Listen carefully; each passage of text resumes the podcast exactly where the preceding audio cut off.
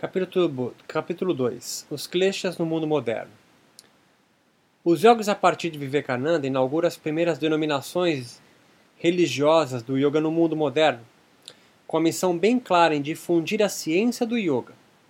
A ciência, assim, será o grande canal proselitista que o yoga se empenha a utilizar para disseminar as suas ideias religiosas nas sociedades urbanas ocidentais, segundo Demichelis e também Sara Strauss.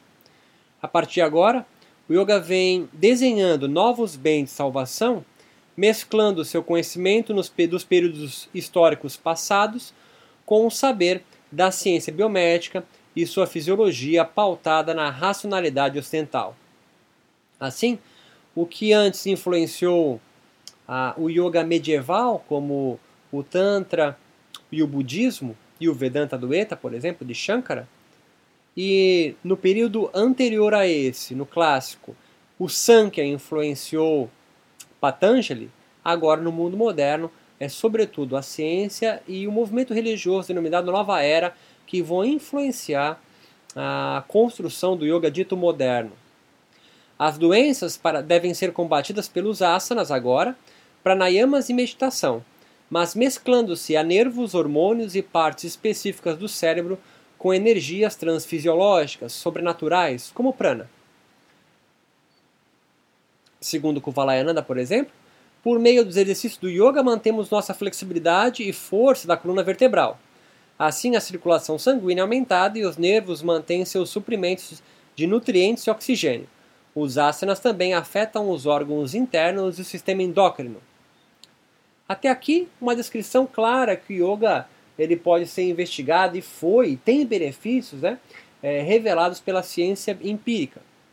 Mais um outro pedaço do mesmo livro, Kuvalayananda diz: a intenção do Instituto de Kaivalyadama, ou dele, é desvencilhar o yoga de toda uma capa de misticismo acumulada ao longo de séculos de transmissão oral, e só poderia ser conseguido com pesquisa exaustiva em textos e escrituras originais, as suas doutrinas do yoga, e por meio da experimentação laboratorial, da fisiologia biomédica empírica racional do Ocidente. Andrea Jain avaliou as formas como um dos métodos do yoga moderno. Ela avaliou o Preksha Dayan, de Acharya Mahajaprana, se apropria do discurso científico ocidental na sua doutrina, em particular das técnicas corporais e meditativas do sistema de yoga clássicos e pré-modernos, baseando-se no discurso biomédico ocidental. A mesma autora percebeu que o corpo nesse tipo de yoga moderno, foi que foi investigado, tornou-se uma sutil metafísica somatizada, utilizando-se da compreensão biométrica da fisiologia para localizar e identificar as funções de partes dos corpos sutis e os processos fisiológicos da realidade empírica. Para a pesquisadora, esta reinterpretação não substituiu apenas a, a simbologia fisiológica espiritual antiga pela científica moderna no yoga, mas a reinventou, formatando, segundo ela, uma fisiologia yoga agora com elementos científicos. Ela diz: Eu avaliei a apropriação das técnicas físicas e meditativas dos sistemas de yoga antigos em suas explicações metafísicas do yoga pelo discurso biomédico. Eu demonstro como o sistema Mahaprajna Preksha o corpo metafísico sutil foi somatizado, ou seja, incorporado. Em outras palavras, Mahaprajna, esse tipo de yoga moderno que ela investigou, utiliza-se do conhecimento biomédico da fisiologia para localizar e identificar as funções de partes sutis do corpo metafísico e processos da fisiologia do corpo. O que se indica é que, de fato, o, mencionado, o, o fato mencionado por Jain não é algo isolado de um grupo religioso, tradição ou yoga específico, mas da própria história do yoga na modernidade, que veio ganhando contornos espirituais próprios e dialogando mais com os padrões ocidentais de racionalidade do que a magia medieval indiana.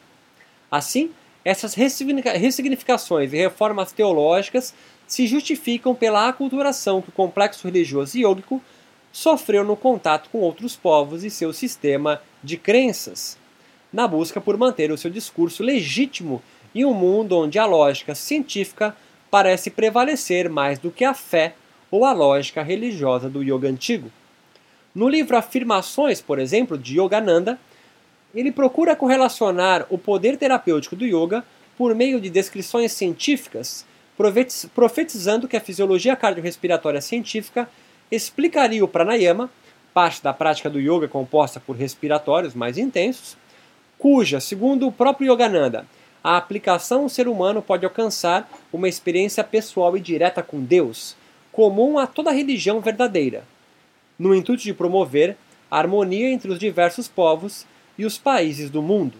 Não é apenas ele, é, Yogananda, mas outros, como a Iyengar, também fazem frequentes referências à junção religiosa yoga-ciência. A partir de agora, o yoga como uma religião terapêutica virá aos poucos sendo configurada.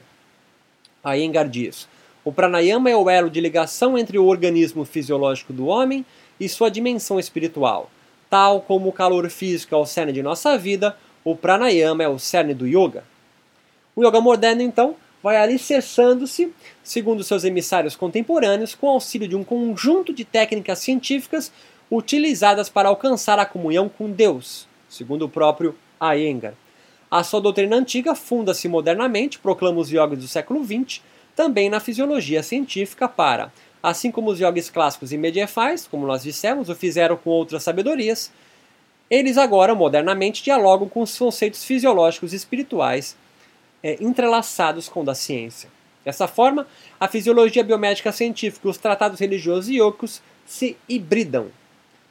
Se estimarmos a quantidade de sangue expulso em cada contração dos ventrículos do coração, soma ao redor de 110 mililitros. Este órgão move um peso equivalente a 8 kg de sangue por minuto. Assim, no lapso de um dia, o coração impulsiona aproximadamente 12 toneladas de sangue. Estas cifras demonstram o enorme trabalho do coração, o controle consciente do sono, aprender a dormir e despertar com nossa vontade, forma parte do treinamento yoga que capacita o ser humano em regular os batimentos cardíacos. Quando se é capaz de controlar conscientemente a frequência cardíaca, se alcança o domínio da morte, Yogananda. A cortisona, o principal hormônio do estresse, do yoga é vislumbrar a alma, a Yengar. Nas citações acima, evidencia-se as aproximações científicas, entre aspas, do yoga moderno. Quando Yogananda, por exemplo, diz poder vencer a morte controlando essa frequência cardíaca respiratória, ele está evidenciando algo que desenvolverei mais adiante. Os obstáculos do yoga, os kleshas, podem estar se transformando em doenças psicossomáticas e sentimentos nefastos a serem exorcizados pelas práticas corporais do yoga moderno. O que eu quero dizer com isso? Que quando é, Yogananda diz que é, o yoga capacita o ser humano a regular batimento cardíaco é, de forma consciente, isso é absolutamente um disparate dentro da fisiologia biomédica ocidental científica, porque não há como você controlar voluntariamente os batimentos cardíacos.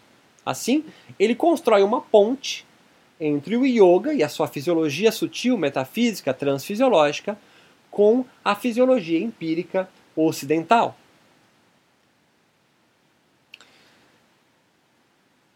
Os kleshas estão se transformando, então, como eu disse, em doenças psicossomáticas.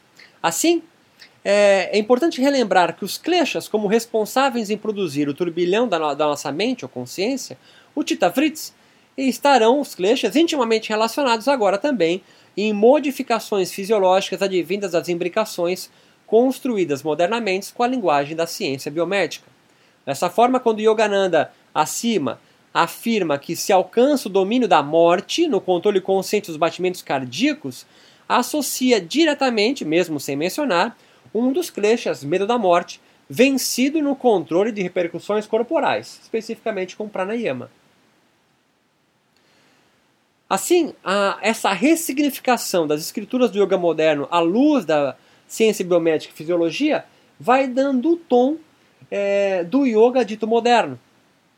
E assim, muito provavelmente, essa é a minha hipótese que eu vou vir defendendo ao longo é, dessas aulas, nós estamos no capítulo 2 até o capítulo 5, há uma transformação em processo dos preceitos éticos do yoga, mas sobretudo do obstáculo que o yoga entende espiritualmente para se livrar-se do sofrimento humano, os kleshas, eles vão também se incorporando, vão se corporificando, vão ganhando corporeidade, ou seja, vão sendo transformados em experiências corporais também. Próxima aula, a gente retorna e afunda mais esse discurso do conhecimento fisiológico da ciência, legitimando o yoga moderno a abrir mão de parte das suas escrituras para conseguir associar elas e legitimar essa doutrina com o discurso da ciência biomédica ocidental.